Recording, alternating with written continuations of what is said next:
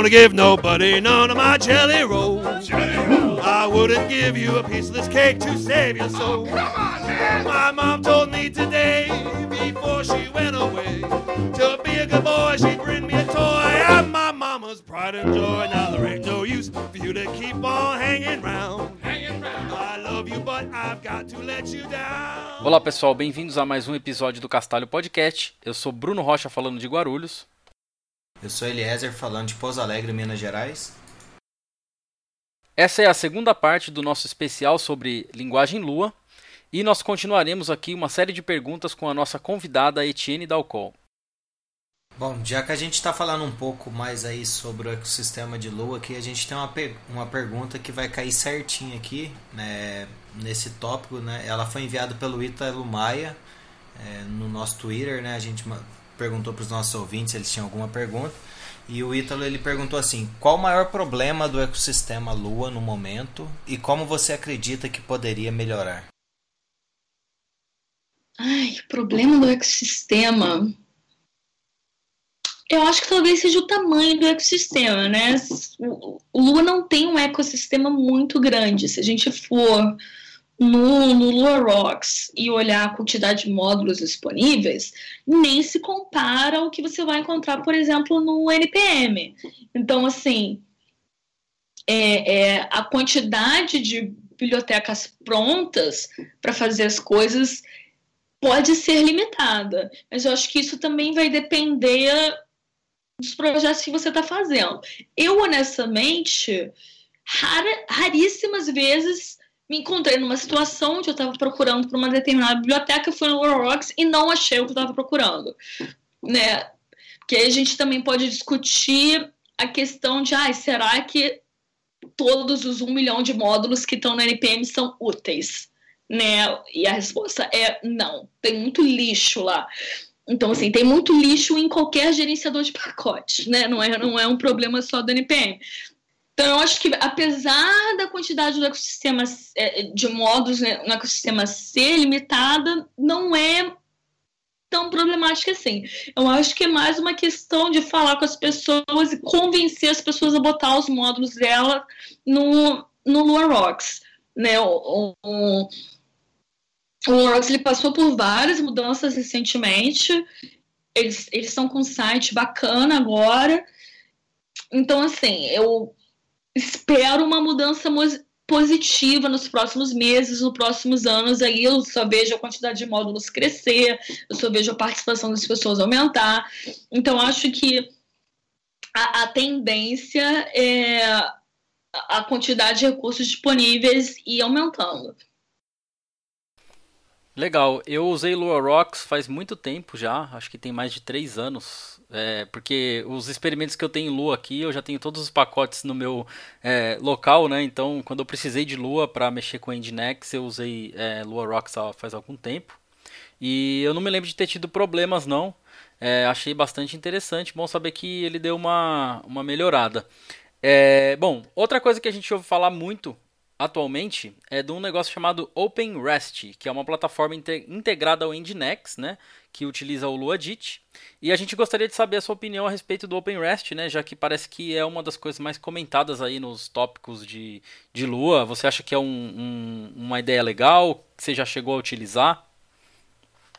Já, já cheguei a utilizar. O, o, o lápis, ele roda em cima do, do OpenRest.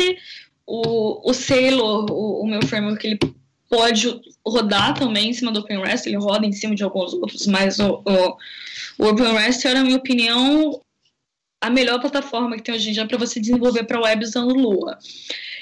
É muito eficiente, é muito simples de usar.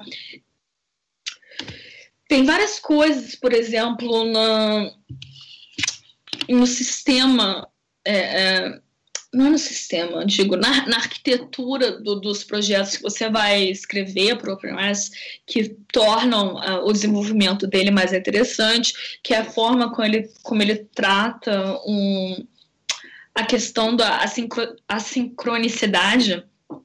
Que, por exemplo, geralmente em outros frameworks, em outras plataformas, você vai, ter, você vai lidar muito com a questão de callback para lidar com, com eventos sem, sem bloquear o sistema, né?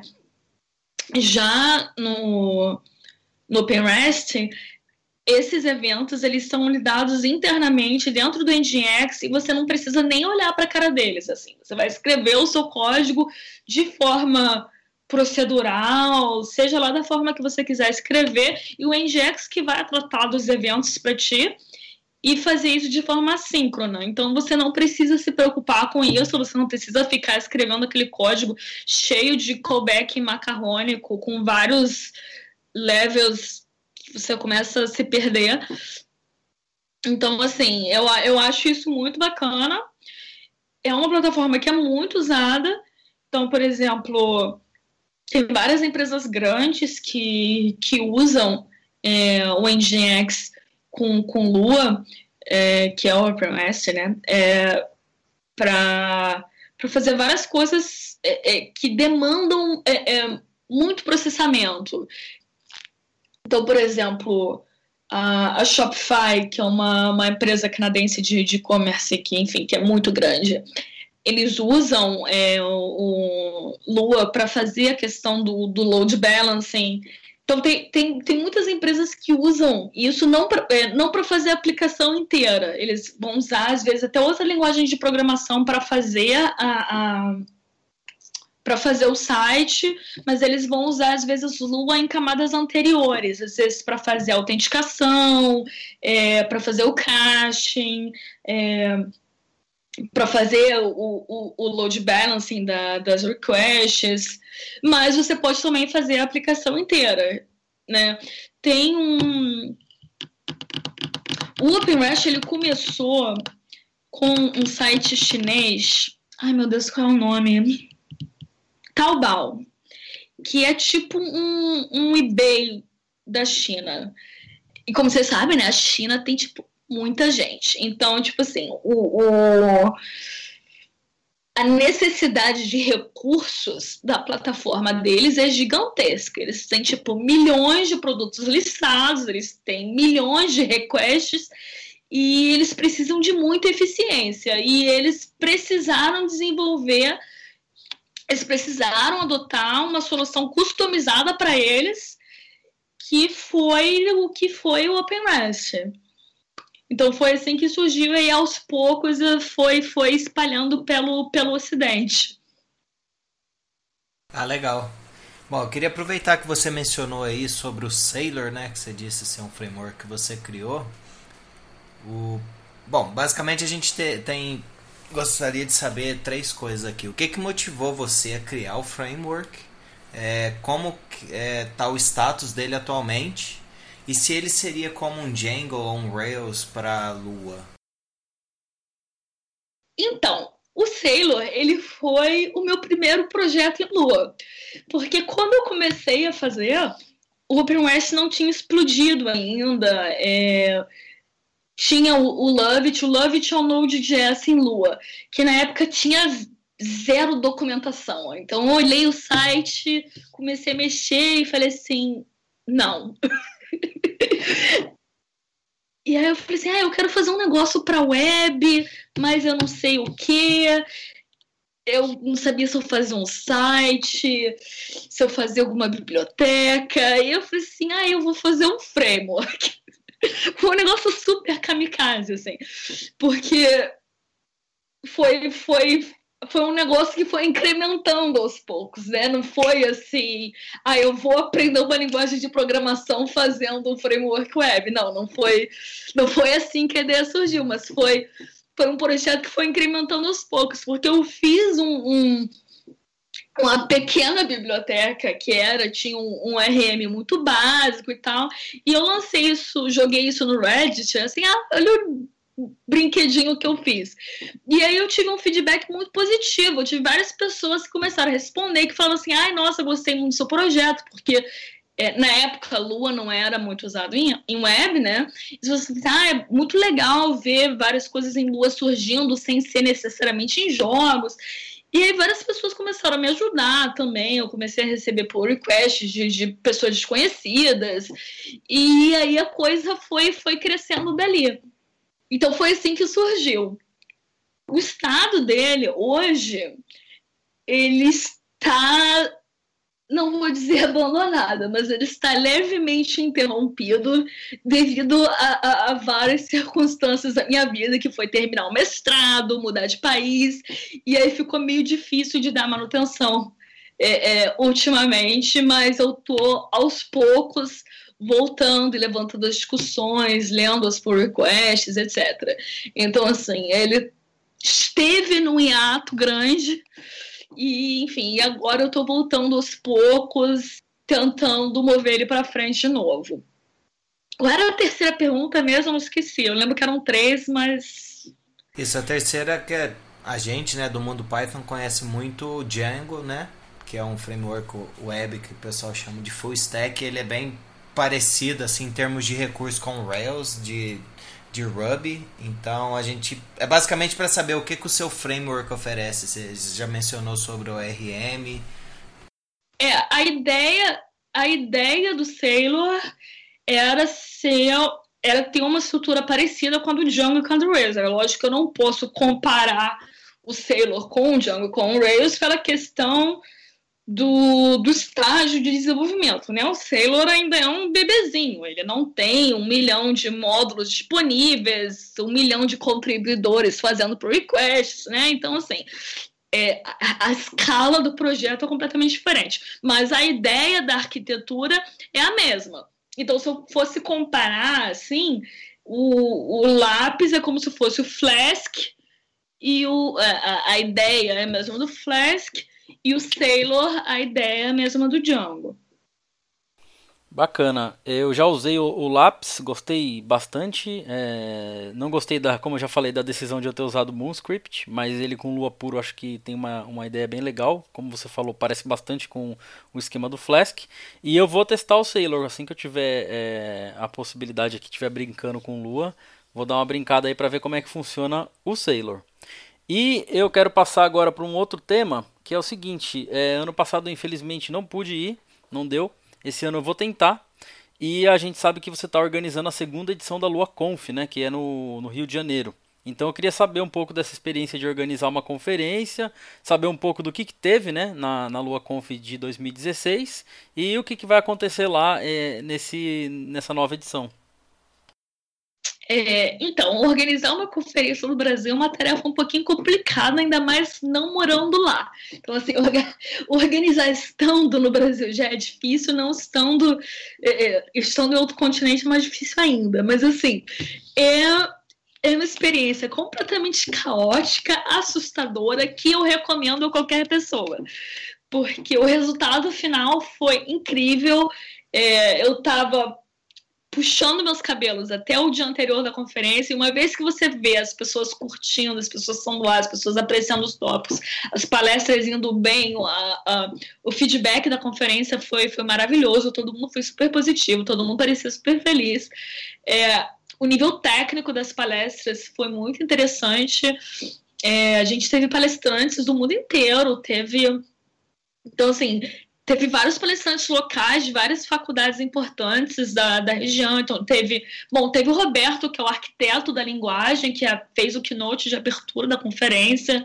Então, a gente teve é, palestras da, da Ana Lúcia, que é outra professora da PUC, da Cristina, que é professora, agora não me lembro se é o FRJ ou UF. Ai, meu Deus, esqueci. Eu acho que é UF. É, o Fábio, que é do FRJ, do Richan, que é da PUC, tivemos várias palestras internacionais, então te, teve o pessoal do Corona SDK, foi o Charles que, e, o, e o Sean que vieram fazer uma demo, teve um, o Alexandre, um engenheiro do Twitter, que teve lá para falar de machine learning, que é um tópico ultra interessante atualmente, que eu acho que está aí para agregar a, a, a, carreira, a carreira de muita gente. Tem um framework de de machine learning em Lua chamado Torch, que é usado no, no Twitter, no Facebook, é, na DeepMind em várias outras empresas. E aí tiveram duas palestras sobre esse tópico. Teve um teve uma apresentação final, foi super bacana. Foi um, um estudante de mestrado do México chamado Eliu que fez uma apresentação audiovisual sobre que, é, criar arte com linguagem de programação. E aí teve várias é, é, é, audiovisuais super maneiros. Então, assim, foi, foi uma conferência que eu acho que do começo ao fim foi super interessante, com vários tópicos super relevantes. E eu fiquei muito satisfeita, apesar de toda a dor de cabeça de, de organizar um evento. É, valeu super a pena. E eu falei assim, nossa, eu tenho, eu tenho que fazer isso de novo. Vamos lá, vamos trabalhar final de semana, vamos dar meu jeito, mas eu quero muito ver isso acontecendo de novo. E aí a gente resolveu fazer esse ano mais uma vez. E aí estamos agora batalhando etapa por etapa, né? É, é, é, lançar os ingressos, selecionar os palestrantes, botar o site no ar, é uma coisa de cada vez. Então a gente, por exemplo, os ingressos já estão à venda, vocês podem ir no site, olhar lá e, e, e comprar.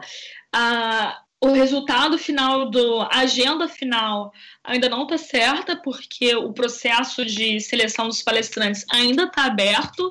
Então, se tiverem pessoas escutando o podcast que têm projetos bacanas em Lua que queiram apresentar, vocês podem ir lá também e, e, submeter uma proposta de palestra.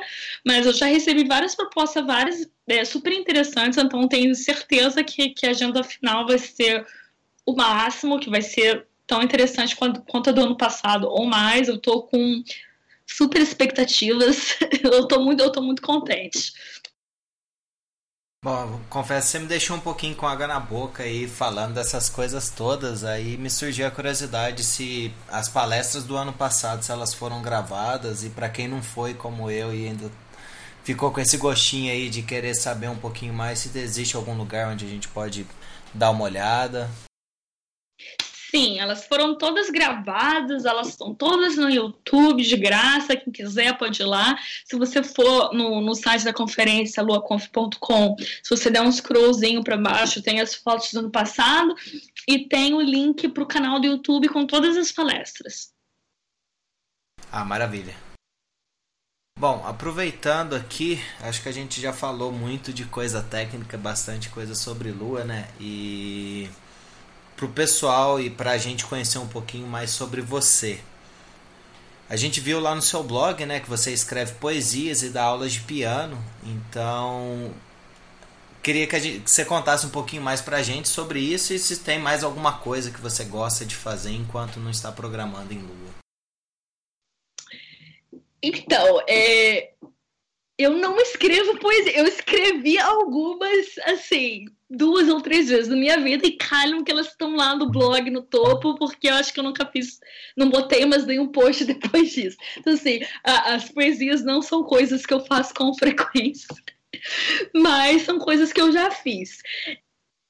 Coisas que eu gosto de fazer no meu tempo livre. Hum. Você falou, o piano. Eu, eu eu fiz faculdade de música, né? Antes de estudar computação. Eu, eu, fiz piano clássico na UFRJ, não cheguei a terminar, eu tranquei, abandonei o curso no sexto período, mas, assim, eu não abandonei o piano completamente, eu, eu troquei de curso, assim, eu troquei o, o hobby pela profissão e a profissão pelo hobby, porque enquanto eu estava na faculdade de música foi quando eu comecei a tomar gosto pela programação. E eu falei assim, poxa, talvez eu esteja fazendo o contrário. Talvez o melhor para minha para minha vida, para minha carreira seja é, ao invés de fazer música como profissão e a programação como hobby, trocar isso e fazer a programação como profissão e a música como hobby. Então, eu saí da, da faculdade de música, mas não, não deixei o piano de lado. Mas é, é uma luta, né? Porque piano não é exatamente um, um instrumento assim muito fácil de carregar por aí e nem muito barato. Então, assim, então quando quando eu mudei, eu passei anos sem ter sem ter um instrumento para praticar, esqueci muita coisa. Agora que eu comecei a voltar a praticar um pouquinho, é, tô tentando aprender um pouquinho de jazz, mas assim, muito devagarzinho. Bacana. Bom, É, infelizmente, a gente está estourando o tempo aqui, né? A gente não gosta de deixar os episódios muito longos. E a gente tinha um monte de outras perguntas para te fazer, principalmente que as pessoas mandaram para a gente via Twitter, né? Então, é, eu vou tentar te mandar as perguntas depois, a gente coloca lá no show notes, porque não vai dar para colocar no áudio todo. Então, a gente chega aqui ao final, né, do episódio. E para terminar, né, como já é de costume aqui no Castalho, a gente pede um top 5, né, o top 5. Então eu gostaria que você desse para a gente aqui, vamos fazer um pouquinho diferente hoje, dentro desse top 5, para você citar para a gente é, até 5, não precisa ser exatamente 5, mas referências para a gente de livro, site, tutorial, o que você quiser para quem está afim de, de lua. E como você falou de piano, né, para você recomendar alguma coisa aí, algum artista, algum disco, alguma música que você quer muito recomendar para os nossos ouvintes. Ai, meu Deus, que pergunta difícil. Caramba. Bom, o top 5 do Lu é mais fácil que o que de piano. É, o, o, top 1, como, como a gente já tinha mencionado antes, é, continua sendo o, o, livro Programando em Lua. Eu acho que ele é o melhor recurso que existe, é um livro fantástico, super interessante de ler. O top 2, deixa eu ver. Hum, acho que o top 2 tem, tem, um, ai, tem um site muito fofinho que se chama Code Combat. O Code Combat ele tem para várias linguagens, não só Lua. E você é mais para quem está aprendendo a programar agora, não é para quem tá aprendendo, já sabe programar e está aprendendo uma outra linguagem, sabe? Então, assim, para quem está começando a programar agora, ele é, eu acho ele muito legal, porque você joga um RPG online, eu acho, e você e você controla o seu personagem programando. Então você tem que falar pro seu personagem, ah, anda pro lado, anda pro outro, faz isso, faz aquilo, através de comandos. E dentre as linguagens disponíveis, é, não lembro quais são todas elas. Eu acho que tem Elm, tem JavaScript, e Lua é uma das linguagens. É, é, tem uns gráficos super bonitos, tem, tem, tá disponível em português, então recomendo. Top 3, eu acho que top 3 fica a lista de e-mail de Lua como recurso para você entrar em contato com a comunidade, para você participar. É, não precisa ser, é, não precisa ser exatamente os 5, né? Você pode falar 3, 2, quantos você quiser. Mas e a gente quer saber pelo menos alguma música que você goste não precisa ser necessariamente de piano, um artista, uma música que você goste bastante para recomendar. E a gente vai incluir se tiver disponível na nossa lista lá do Spotify. Ai, vou recomendar um negócio que eu tenho escutado muito ultimamente, que é Elis Regina, porque agora que eu não tô mais morando no Brasil, me bateu aquela saudade assim de escutar uma bossa nova. Assim, me, me alegra o espírito, assim, quando bate aquela saudade, eu, eu, eu eu resolvi escutar bossa nova, que é, enfim, tô tentando aprender jazz agora e faz parte dos ritmos, mas então recomendo uma volta às raízes aí. E eles Regina. Ah, muito bom, também gosto. É, eu ia perguntar, você teria alguma música em específico da Elis Regina para recomendar? Que aí a gente tem uma, uma lista nossa lá no, no Spotify, a gente vai incluir pelo menos uma lá para deixar sua marca. Deixa eu ver qual é a última que eu escutei. Só um segundinho, vou abrir meu Spotify aqui. Tirou ao Álvaro. Maravilha. Bom, aproveitando que eu citei aí sobre a nossa lista do Spotify, né? A gente vai deixar o link aqui, eu acho que a gente ainda não tinha comentado mas eu criei, nós né, do Castalho criamos uma, uma lista colaborativa lá onde que a gente vai tentar deixar as recomendações de música e outras coisas que o pessoal vem aqui. Então vai ser uma, uma lista bem eclética, prepare para ouvir de tudo. É, agora a sugestão da Etienne também vai estar tá lá, a gente vai incluir. E eu acho que a gente finalmente chegou no, no final de mais um episódio. Foi muito bacana ter você aqui conosco, Etienne. Eu acredito que o pessoal aí vai gostar de todas as dicas e todas as informações que você é, comentou aqui pra gente. Eu já tinha trabalhado um pouquinho com o Lua, que eu fiz um projeto embarcado, inclusive, então tinha uma página de configuração web de um dispositivo lá que foi feito em Lua, porque era mais tranquilo de fazer em C. E aí eu aproveitei e fiz em Lua. Isso já tem alguns anos, sei lá, uns 5 anos mais ou menos. E foi bem bacana, e aí me fez lembrar um pouquinho daquela época e deu um pouco mais de vontade de, de voltar e brincar um pouquinho mais com Lua. Muito obrigado, Etienne, por aceitar nosso convite, né? A gente lutou bastante para conseguir um lugar na sua agenda. Finalmente conseguimos gravar o episódio. E muito obrigado aí por é, participar e ajudar a gente a desmistificar todas essas questões aí de lua que estavam na nossa cabeça. Que isso, gente. Obrigada a vocês, obrigada pelo convite. Foi, foi uma luta para arrumar um tempinho aqui, mas eu queria muito participar. Estou muito feliz, espero que o pessoal goste. Bom, pessoal, é isso aí. Chegamos ao final de mais um episódio e nos vemos aí no próximo Castalho na semana que vem. Abraço a todo mundo.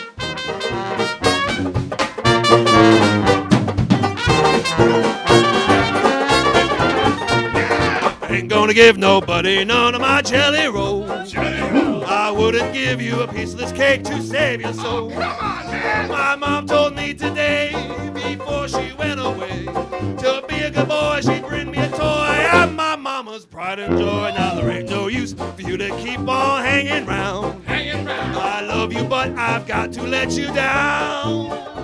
My jelly roll.